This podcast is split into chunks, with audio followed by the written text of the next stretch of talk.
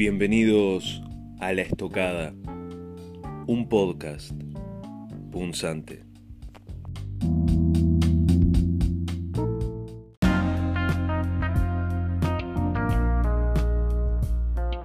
Bienvenidos a La Estocada. En esta entrega de las píldoras de La Estocada, concretamente la entrega número 4, abordaremos un tema que entiendo que es particularmente interesante Frederick Hayek escribe en 1988 su última obra, llamada La fatal arrogancia, cuyo subtítulo es a su vez Los errores del socialismo.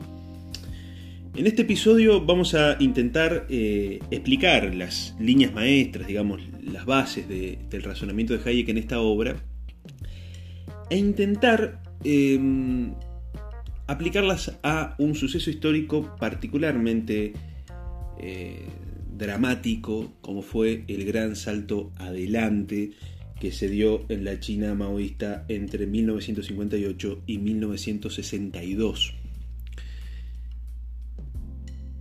¿Y por qué digo que este tema es interesante?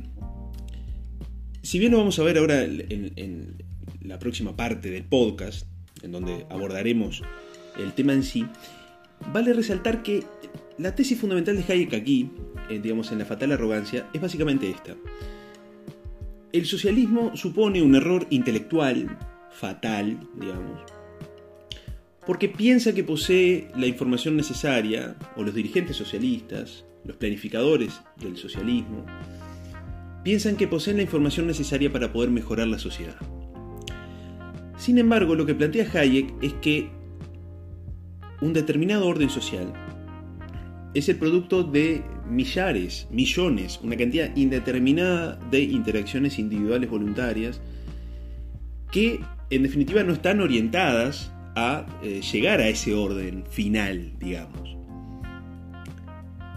En otras palabras, el orden social no es producto de ninguna mente o, conjunto de mentes que voluntaria y conscientemente diseñan el estado de cosas actual, sino todo lo contrario que eh, la sociedad en su conjunto eh, pertenece a la categoría de los órdenes espontáneos, digamos, eh, a diferencia de los órdenes planificados u ordenados en función de alguna directiva o alguna directriz concreta.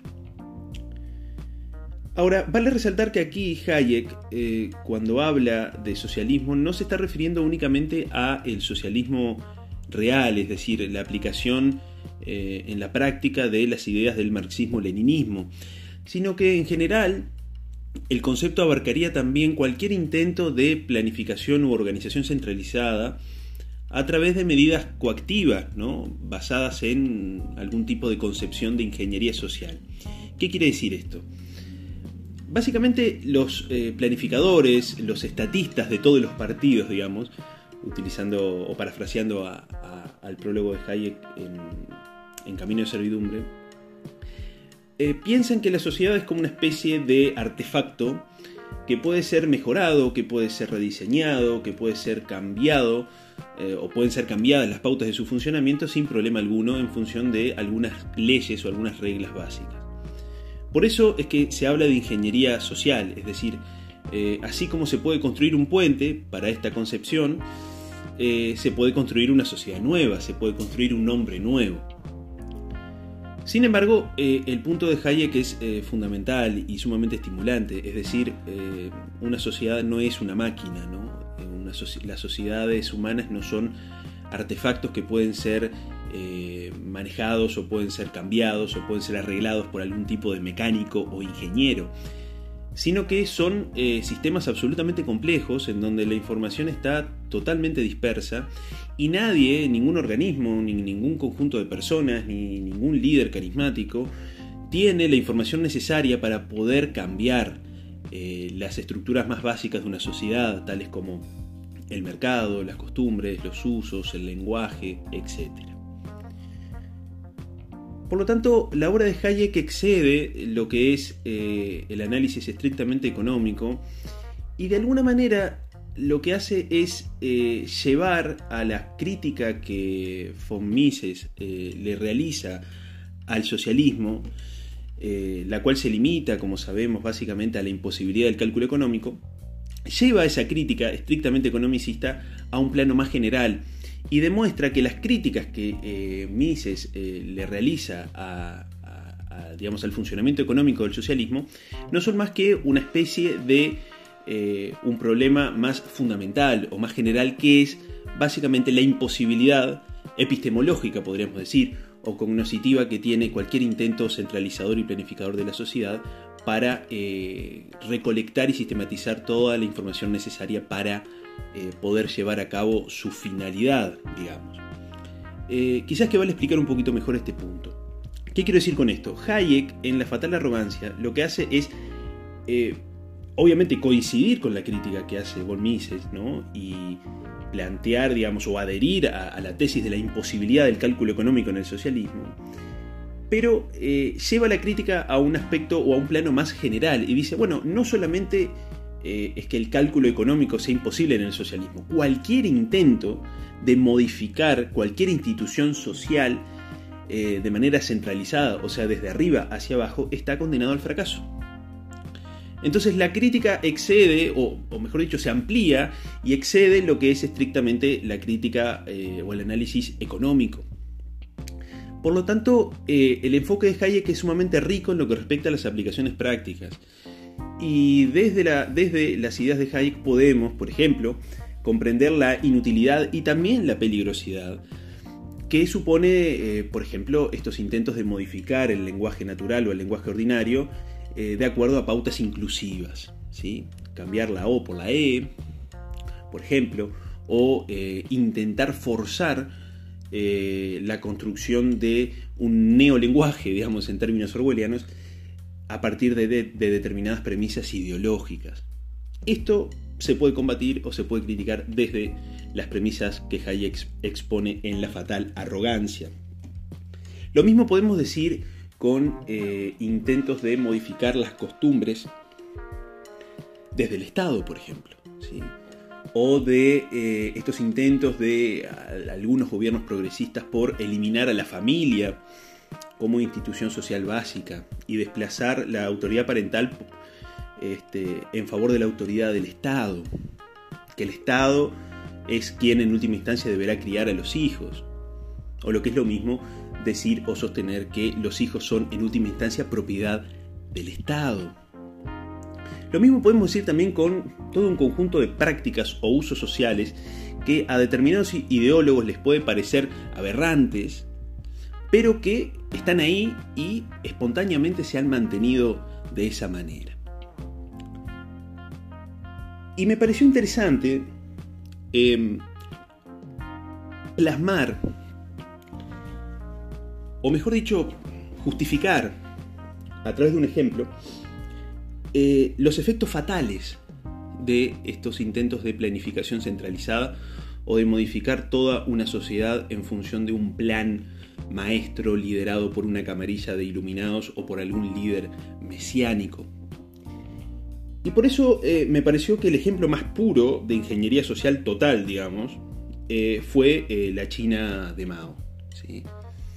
La China comunista de Mao y particularmente lo que sucedió en el, en el gran salto adelante entre el 58 y el 62, en donde según las últimas este, estadísticas y los últimos trabajos que han hecho los sinólogos especializados en el tema, eh, arrojan eh, una cifra de muertos superior a los 40 millones de personas.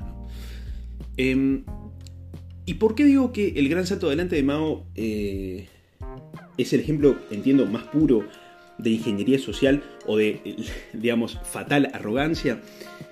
Porque lo que intentó Mao fue básicamente a finales de los 50, superar en 15 años al Reino Unido en lo que respecta a la producción de acero.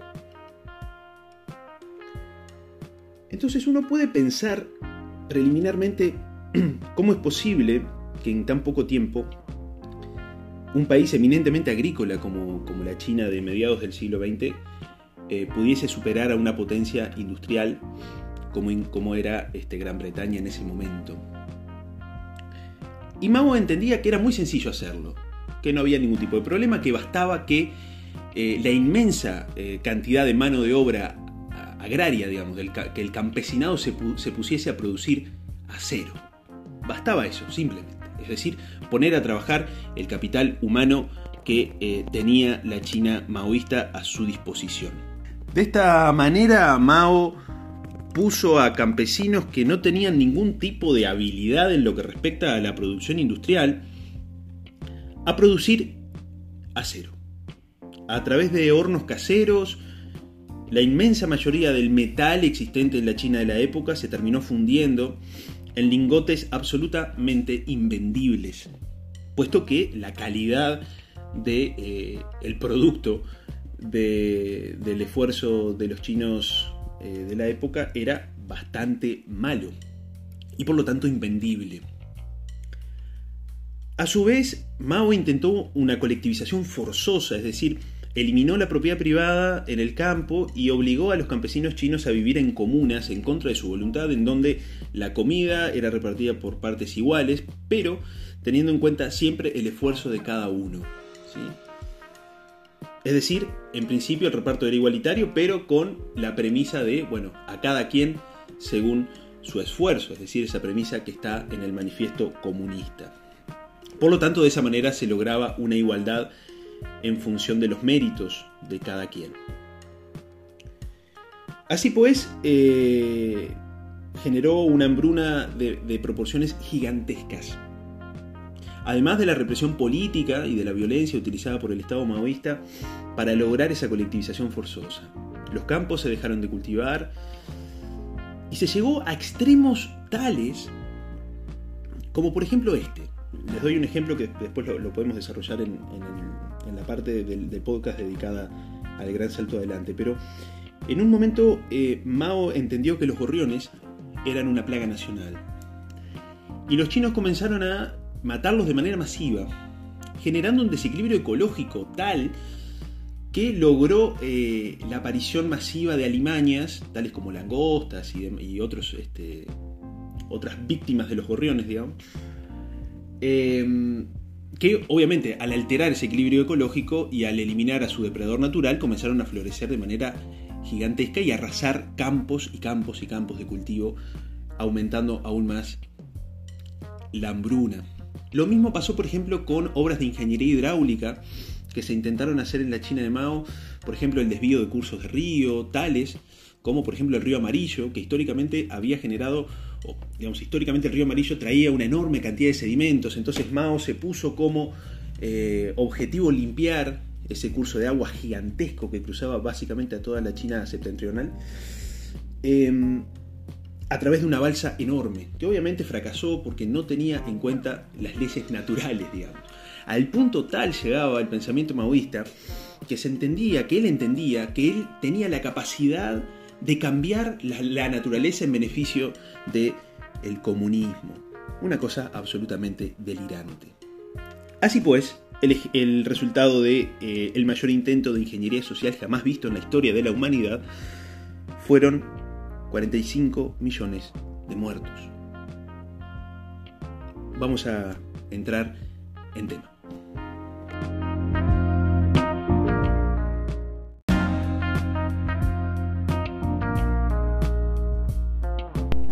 En 1988, Friedrich Hayek publica su última obra, titulada La fatal arrogancia, los errores del socialismo.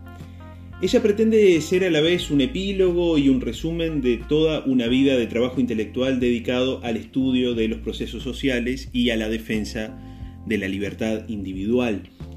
Pero el autor aquí no se limita a hacer un resumen de sus principales aportes a las ciencias sociales y a la filosofía política, sino que además expone nuevas ideas y nuevos razonamientos particularmente estimulantes. Y el objeto de este podcast va a ser intentar desarrollar un poco las líneas esenciales del razonamiento de Hayek en esta obra. La idea central del autor es que el socialismo constituye un error fatal de orgullo intelectual o, si se prefiere, de arrogancia científica. ¿Y, por qué es esto? Si bien él no define explícitamente qué entiende por socialismo, se deduce de, su propia obra, digamos, o del propio texto, que al concepto le da un sentido muy amplio y que no se limita únicamente a lo que comúnmente se llama el socialismo real, es decir, la aplicación práctica del marxismo-leninismo, sino que también incluye eh, a toda pretensión de diseñar u organizar en todo o en parte, mediante medidas coactivas de ingeniería social, cualquier área del entramado de las interacciones humanas que constituyen el mercado y la sociedad. ¿ah? Entonces, ¿qué quiere decir esto? Que es socialismo en, el concepto de Hayek no solo la dictadura del proletariado, la dictadura del partido único, eh, la colectivización o la socialización de los medios de producción y demás, sino cualquier medida particular que eh, parta de una concepción de ingeniería social, es decir, que la sociedad es como una especie de artefacto o de máquina que puede ser modificada o que puede ser cambiada en función de algún tipo de proyecto de planificación centralizada. ¿no? Un poco lo que, lo que desarrollábamos en, la introducción del podcast. Em, los socialistas en general, ya sea digamos, un socialista que pretende modificar en su totalidad a la sociedad existente, o bien un socialista más particular, digamos, o limitado a algún área o aspecto específico de la, de la vida en sociedad, eh, ambos coinciden en que la sociedad puede ser modificada a partir de la razón, o a partir de algún determinado proyecto o voluntad. ¿eh? obviamente siempre esos proyectos vienen de algún tipo de autoridad u organización centralizada.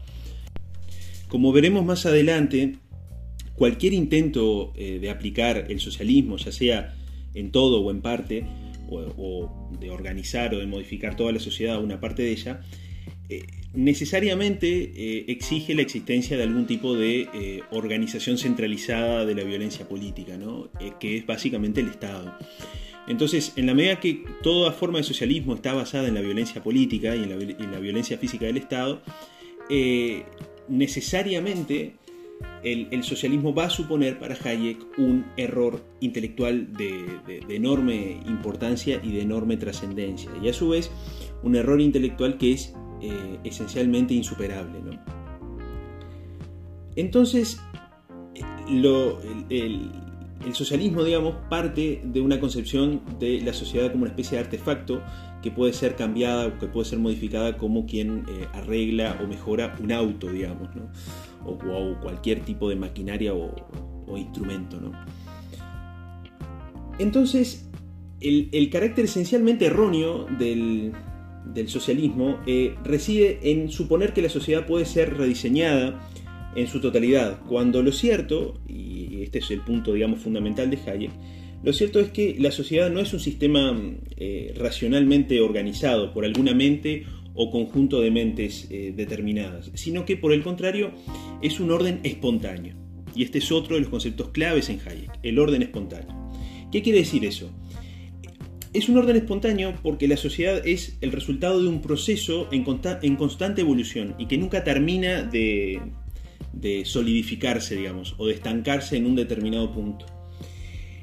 Es el resultado de la interacción de millones de seres humanos, pero que no ha sido ni nunca podrá ser diseñado consciente o deliberadamente por ningún hombre, ya que ningún ser humano puede generar ni hacer Em, la información necesaria o el conocimiento necesario que se precisa para llevar a cabo eh, su deseo de mejorar el orden social dado. ¿no? Eh, quizás que vale em, detenernos un poco en este punto. Eh, para Hayek, una sociedad es un orden espontáneo, es decir, si sacamos la foto, de una foto digamos, de la sociedad, de una sociedad determinada en un momento determinado, veremos que existen un conjunto de instituciones. ¿sí? Hay un lenguaje concreto, hay un sistema jurídico concreto, hay una determinada cantidad de relaciones comerciales, hay una determinada cantidad de instituciones sociales, de usos, costumbres, en fin. Pero que esas instituciones que forman parte o que constituyen, digamos, el orden social, eh, no fueron creadas por nadie en concreto, digamos. O sea, no se puede rastrear a un autor o algún diseñador que eh, tomando lápiz y papel haya decidido eh, crear a la familia o crear el lenguaje o crear al derecho, ¿no? Por lo menos al derecho como lo concibe Hayek, que eso quizás que pueda ser materia para otro podcast, ¿no? Pero el punto es ese, ¿no? La, esencia del planteo de Hayek es que las sociedades no son creadas por nadie. Y como no son creadas por nadie, tampoco pueden ser modificadas por nadie en concreto, ¿no? Digamos, de una manera centralizada o planificada este, y por lo tanto consciente, ¿no? Entonces, el, error del socialismo, digamos, está en pretender modificar algo que no conoce, ¿sí? o que no conoce en su totalidad, y que no puede conocerlo en su totalidad. Esto lo vamos a ver un poquito este, en detalle en, unos minutitos, pero eh, quiero resaltar esta idea que, entiendo que es fundamental. Em, la sociedad no es el producto de una decisión consciente de nadie.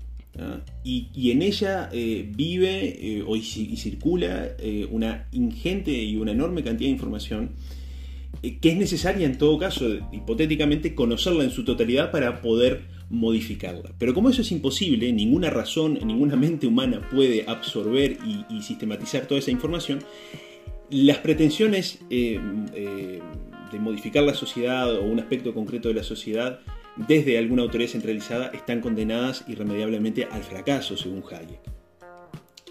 Por lo tanto, el, proceso eh, social para, este autor eh, está, eh, digamos, esencialmente constituido por la información o, el conocimiento de tipo estrictamente personal, subjetivo, práctico y disperso, que cada ser humano va generando y descubriendo en circunstancias específicas de tiempo y lugar,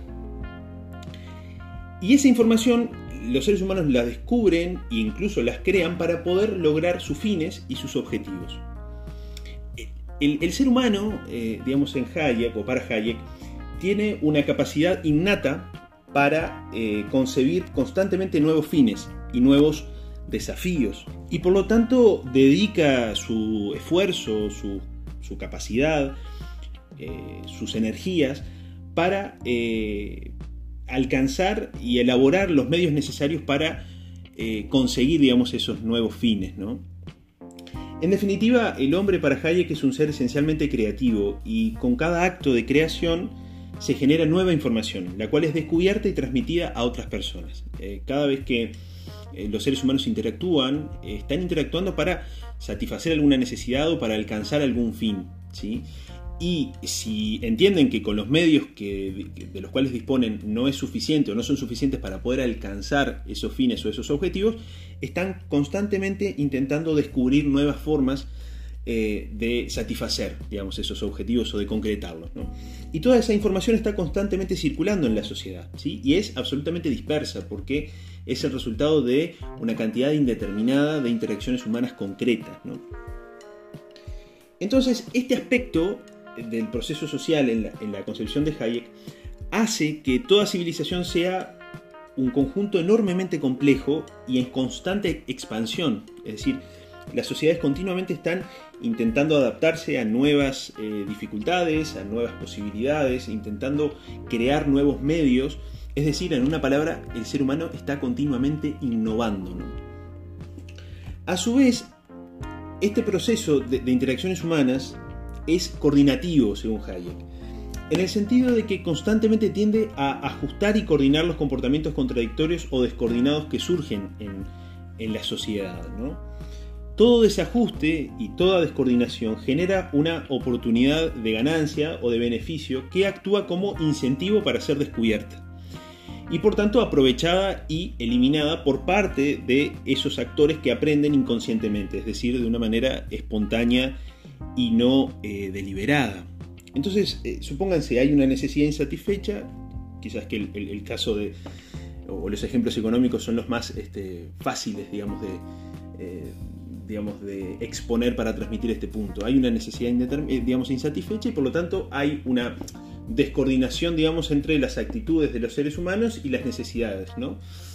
Por lo tanto, lo que hay en el mercado no es suficiente para satisfacer esa necesidad. Entonces ahí genera un incentivo para que los seres humanos inviertan esfuerzos, energías, tiempo de su vida para lograr los medios necesarios para satisfacer esos fines que actualmente estarían insatisfechos. Y ese incentivo es fundamental para el avance de las sociedades, para el, avance y la mejora de la calidad de vida de, los seres humanos y la complejización cada vez, cada vez mayor de las civilizaciones. Ahora bien, para que ese proceso de descubrimiento y de incentivos y de creación y, de innovación pueda darse eh, de manera eficaz, digamos, es necesario que los seres humanos sean libres. Sean libres para concebir esos nuevos fines y para concebir esos nuevos medios y lograr invertir todos esos esfuerzos y todos esos, esos bienes necesarios para lograr esos medios. Por lo tanto, sin libertad no puede darse genuinamente este proceso de descubrimiento y de innovación, digamos. Y esto es lo que sella el destino fatal de toda práctica socialista y hace del socialismo un error intelectual independientemente de su tipo o grado. ¿Por qué? Porque toda expresión del socialismo necesita de la, de la coacción para lograr sus fines y por ello no es casualidad que Marx y Engels hayan justificado la toma del Estado por el proletariado a través de la violencia como un paso esencial de eh, su proyecto político. ¿no? Y para justificar esto me gustaría citar dos pasajes del manifiesto comunista, para que, para que entiendan que, uno cuando, cuando vincula intelectualmente la violencia con el socialismo eh, y de alguna manera eh, sostiene que los resultados finales del socialismo real eran absolutamente esperables en función de cómo Marx y Engels diseñaron intelectualmente eh, al socialismo, digamos, y, luego posteriormente al comunismo, Cito estos dos este, pasajes del Manifiesto Comunista. Por un lado, cito textual, dicen Marx y Engels, al elaborar en líneas muy generales las diferentes fases del desarrollo del proletariado, hemos seguido las incidencias de la guerra civil más o menos embosada que se plantea en el seno de la sociedad vigente hasta el momento en que esta guerra civil desencadena una revolución abierta y franca, y el proletariado derrocado, eh, derrocando por la violencia a la burguesía, echa las bases de su poder. Y el párrafo final, con el que cierra el manifiesto comunista, es igualmente interesante. Dicen, cito textual, los comunistas no tienen por qué guardar encubiertas sus ideas e intenciones. Abiertamente declaran que sus objetivos solo pueden alcanzarse derrocando por la violencia todo el orden social existente. Vaya si aquí hay, si aquí no hay una declaración abierta de ingeniería social, ¿no? Siguen. Tiemblen si quieren las clases gobernantes ante la perspectiva de una revolución comunista. Los proletariados con ella no tienen nada que perder, como no sea sus cadenas. Tienen, en cambio, un mundo entero que ganar. Me parece que eh, este pasaje del manifiesto comunista, eh, digamos, encarna de una manera abierta y, tenebrosa, digamos, eh, digamos, la esencia del proyecto eh, socialista y posteriormente comunista, ¿no? que es la ingeniería social, es el intento de derrocar por la violencia todo el orden social existente. Y ahí es donde justamente reside el error fatal, el error intelectual del socialismo al cual apunta Hayek. Porque con la violencia nunca se va a poder conocer toda esa información necesaria para poder diseñar a esa sociedad. Por lo tanto, el proyecto político del socialismo es imposible de separar de la violencia política. Y lo mismo vale decir de cualquier medida socialista puntual que puede, como puede ser el control de precios o la censura de determinados medios de prensa, libros o pensamientos en particular. Todas ellas necesitan de la violencia estatal para que sean eficaces, ya que no están asentadas en un proceso de descubrimiento y creación, al cual obviamente referimos anteriormente. Están basados en un proceso de imposición, de coacción, de constreñimiento, de disciplinamiento, no ese proceso de búsqueda y descubrimiento y creación e innovación de manera espontánea que hacen miles y miles y millones de personas continuamente en el seno de una determinada sociedad. Por ende, eh, todo aquel que pretenda, utilizando la coacción institucional, mejorar u organizar una determinada área de la vida social, carecerá del el enorme volumen de información práctica y dispersa que se encuentra distribuida en la mente de miles y miles de individuos, y esos individuos son los que van a sufrir las consecuencias de esas, esas órdenes. Por lo tanto, para asegurar la eficacia de ese nuevo orden social es necesario conocer cómo van a reaccionar eh, los destinatarios de, ese nuevo orden social, digamos. Y por lo tanto, como al, al, jerarca, al disciplinador, al planificador, al líder carismático, poco le importa conocer qué es lo que piensan o qué es lo que quieren esos destinatarios de las... Eh, de, de esas directrices o de esas órdenes, obviamente que esas órdenes se van a construir a ciegas, digamos. y por lo tanto van a estar condenadas indefectiblemente al fracaso. Por lo tanto, la utilización sistemática de la coacción y la violencia, que constituyen, como vimos, la esencia del socialismo, impedirán que el hombre libremente persiga sus fines y por lo tanto no harán posible que estos actúen como incentivos para descubrir y generar la información práctica que es necesaria para hacer posible el desarrollo y la coordinación de la sociedad.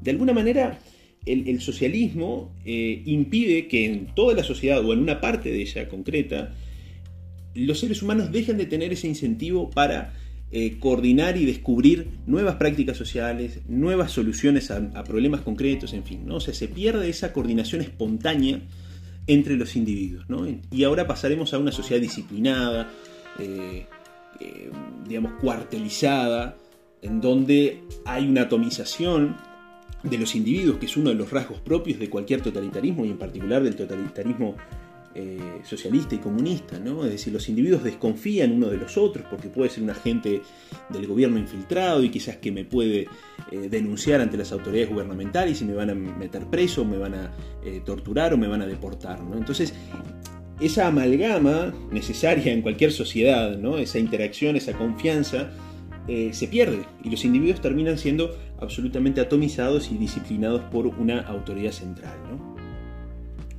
De acuerdo con Hayek y por las mismas razones que el socialismo es un error intelectual y una imposibilidad lógica, las instituciones más importantes para la vida en sociedad, como las instituciones jurídicas, las lingüísticas o las económicas, no han podido ser creadas deliberadamente por nadie y son el resultado de un dilatado proceso de evolución en el que millones de hombres de sucesivas generaciones han ido aportando su granito de arena, digamos, de manera absolutamente inconsciente, es decir, siempre guiados por eh, su incentivo personal, pero resulta que la interacción de, esas actividades o de esas acciones guiadas por ese incentivo personal o ese interés personal, terminan generando algo útil o necesario para un conjunto indeterminado de personas. Es básicamente lo que Adam Smith en La riqueza de las naciones este, llama la mano invisible, ¿no? que de ambos conceptos tan vilipendiado y malinterpretado por los enemigos de la libertad, ¿no? es decir, básicamente que uno consigue el pan no por la benevolencia del panadero, sino por su propio interés, ¿no? O sea, gracias a su propio interés es que el panadero invierte dinero, invierte tiempo, invierte recursos para poder producir el pan que uno finalmente va a consumir. No es una actitud altruista eh, o solidaria del panadero hacia nosotros, ¿no? Entonces, el volumen digamos, como para tener una idea de eh, que el volumen de información, eh, experiencias y conocimientos que contienen estas instituciones es enorme y superan con mucho a cualquier mente o razón humana y por lo tanto la razón deviene o se presenta como incapaz para crear esas instituciones, para concebirlas o para diseñarlas. Los socialistas se equivocan, dice Hayek, o entiende Hayek, gravemente al pensar que las, emociones y las actitudes propias de los pequeños grupos primarios, como pueden ser la familia, como puede ser una tribu, como puede ser un clan, pueden ser extendidos a un orden extenso de cooperación, es decir, a una sociedad tan compleja como las actuales, en donde nadie se conoce necesariamente o no hay ningún lazo de, mm, sangre o de fidelidad eh, propios de estos grupos primarios. ¿no?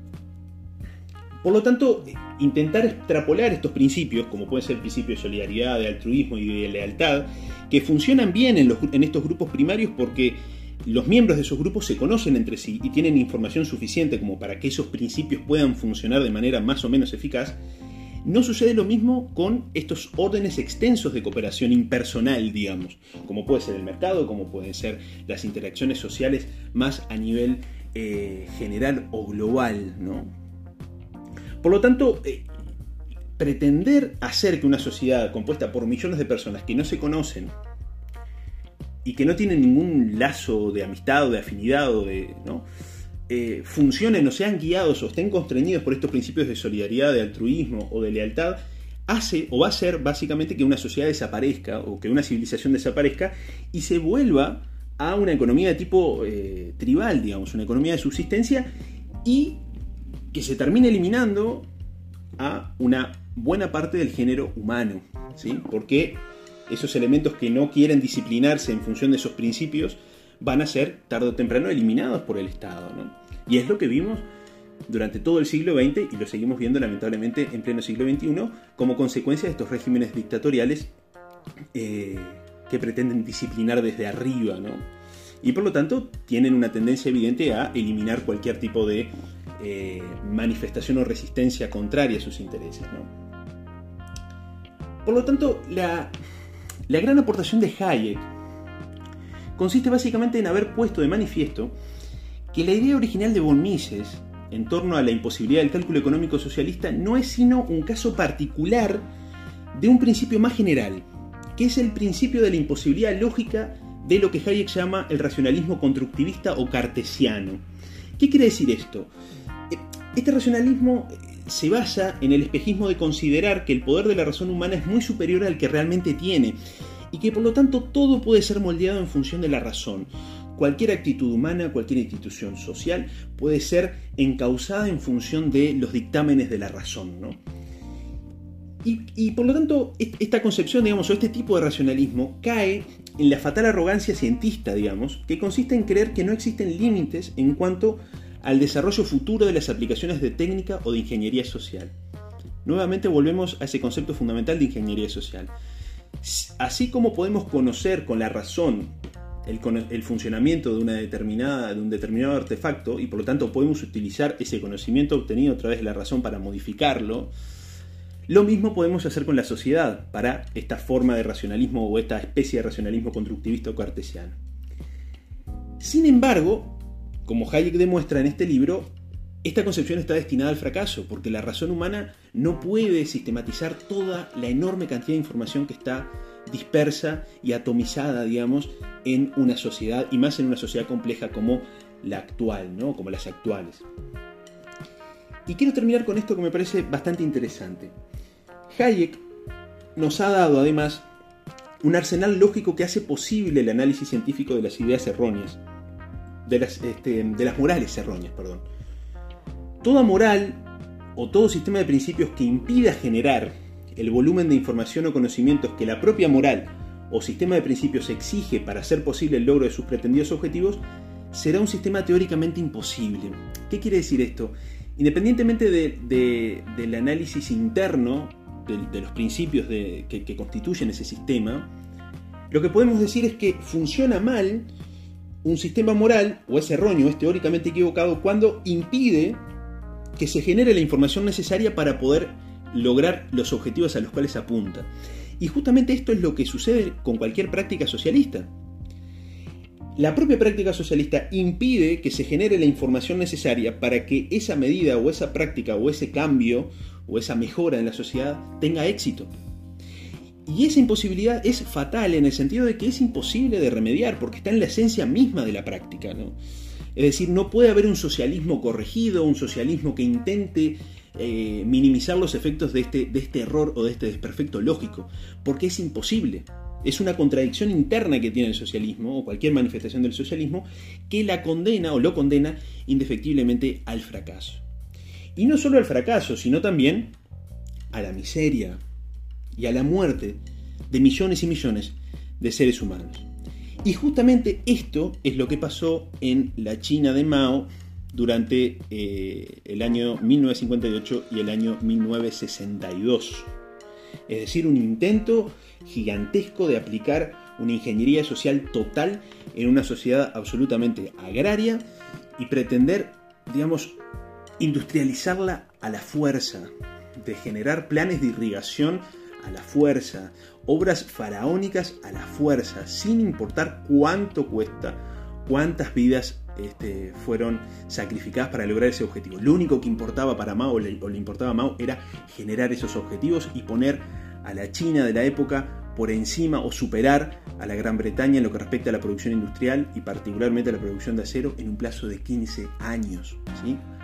Eh, el siguiente segmento del podcast, que va a ser mucho más corto, va a estar dedicado a investigar un poquito y exponer eh, las atrocidades que se generaron eh, de parte del gobierno maoísta o por el gobierno maoísta durante el gran salto adelante.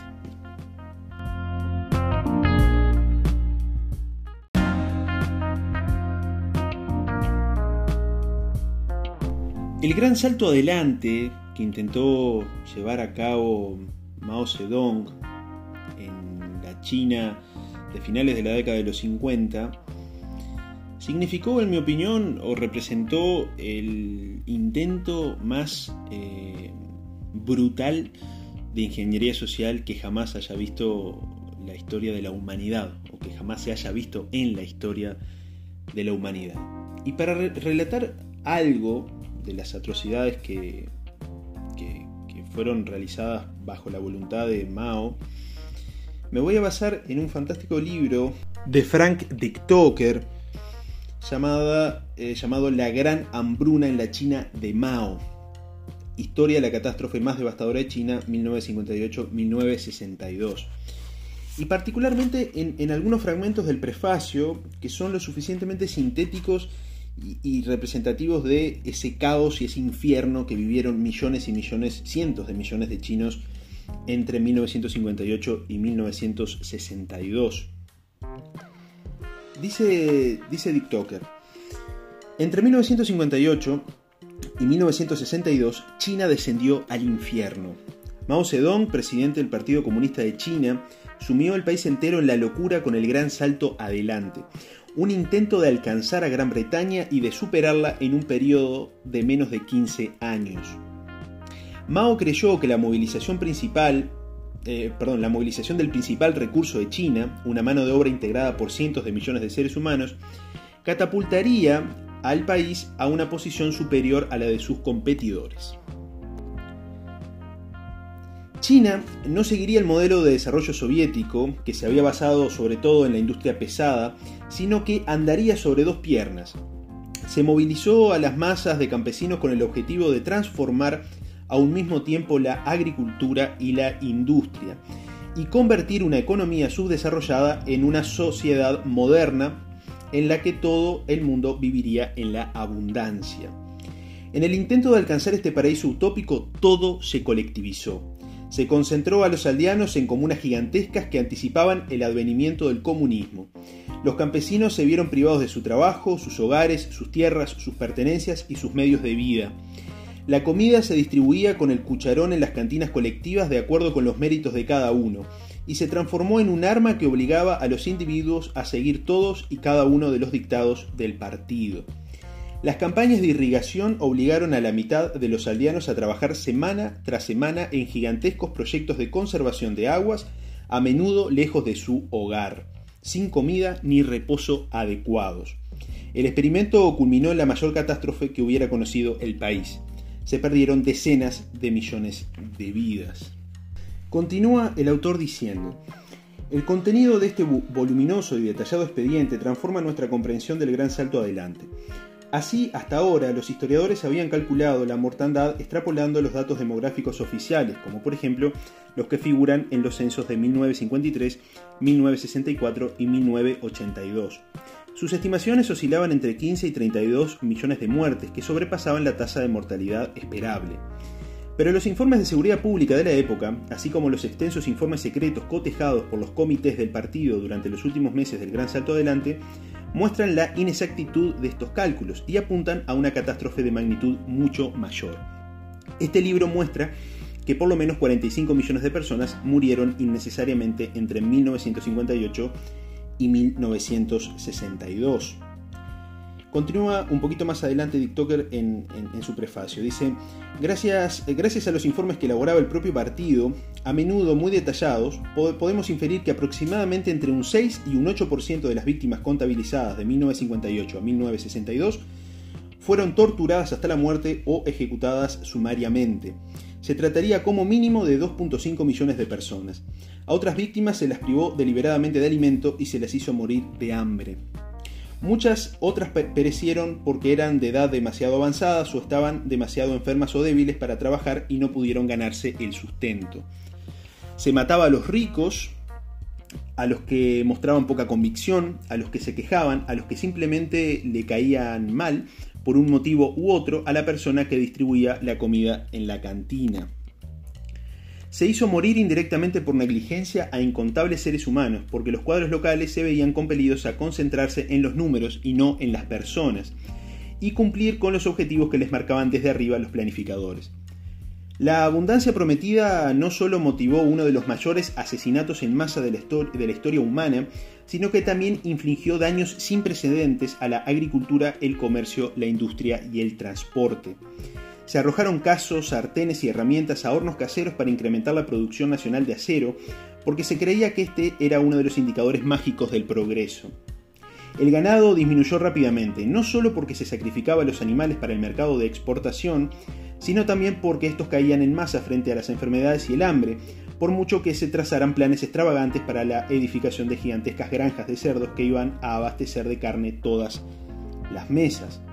Se desperdiciaron recursos porque las materias primas y los suministros se distribuían sin criterio y porque los encargados de las fábricas se saltaban deliberadamente las normas para incrementar la producción. Como todo el mundo escatimaba gastos en un implacable esfuerzo por elevarla, las fábricas eh, lanzaban productos de mala calidad que se acumulaban en las vías muertas sin que se les diera ningún empleo. La corrupción impregnó todos los aspectos de la vida y lo contaminó todo, desde la salsa de soja hasta las represas. El sistema de transporte empezó a fallar y terminó por derrumbarse, incapaz de hacer frente a las exigencias de una economía planificada. Productos por valor de cientos de millones de yuanes se acumulaban en las cantinas, en los dormitorios colectivos e incluso en las calles, buena parte de ellos devorados por la herrumbre y la putrefacción. Habría sido difícil concebir un sistema que implicara un mayor despilfarro, un sistema en el que los cereales recolectados se echaran a perder en el campo arrumbados junto a caminos polvorientos mientras los seres humanos buscaban raíces o comían lodo. Este libro también documenta que el intento de dar el salto hacia el comunismo tuvo como resultado eh, la mayor demolición de propiedades en la historia de la humanidad. Superó en mucho los efectos de cualquiera de las campañas de bombardeo de la Segunda Guerra Mundial. Hasta el 40% de los edificios quedaron en ruinas porque emplearon los materiales de las casas para crear fertilizante construir cantinas, eh, alojar a los aldeanos, arreglar los caminos, abrir espacios para un futuro mejor o simplemente castigar a sus ocupantes. El entorno natural tampoco salió indemne. No sabremos jamás la superficie boscosa que se perdió en el curso del gran salto adelante, pero en cualquier caso un ataque intenso y prolongado contra la naturaleza destruyó hasta la mitad de los árboles en algunas de las provincias. Los ríos y las vías de agua también se resintieron.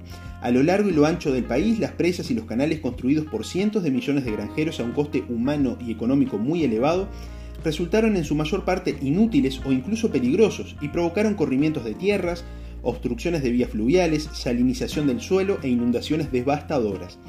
Así pues, este libro no aborda solamente la hambruna, es una crónica que narra a menudo con angustioso detalle lo que casi fue el hundimiento de un sistema económico y social en el que Mao había apostado su prestigio. Al mismo tiempo que se desarrollaba la catástrofe, el presidente cargaba contra sus críticos para conservar su posición como líder indispensable del partido. Sin embargo, después de finalizar la hambruna, aparecieron nuevas facciones que se opusieron con vigor al presidente. Este, para mantenerse en el poder, tuvo que volver del revés el país entero durante la Revolución Cultural. El acontecimiento clave en la historia de la República Popular China fue el gran salto adelante. Todo intento de comprender lo que acaeció en la China comunista tiene que empezar por situarlo en el mismo centro del periodo eh, maoísta. En un plano más general, en este mundo moderno que pugna por hallar un equilibrio entre libertad y regulación, la catástrofe que se desencadenó entonces tiene que servirnos como recordatorio de lo errónea que es la idea de que la planificación estatal puede sernos útil como antídoto contra el caos. Estas palabras de Dick Tucker eh, me parece que son bastante ilustrativas y engarzan creo que perfectamente con lo que hemos venido hablando en este podcast. El intento magnánimo y absolutamente delirante de Mao Zedong por cambiar las bases productivas de un país de buenas a primeras utilizando la violencia del Estado a través de colectivizaciones forzosas, producción sin ningún tipo de criterio eh, económico, una infravaloración de los costos, una utilización masiva de la mano de obra como si ese fuese el único eh, activo económicamente eh, importante, sumió al país en una en un caos y en una hambruna que mató a decenas de millones de personas y que generó como saldo final una mortandad de más de 45 millones de personas.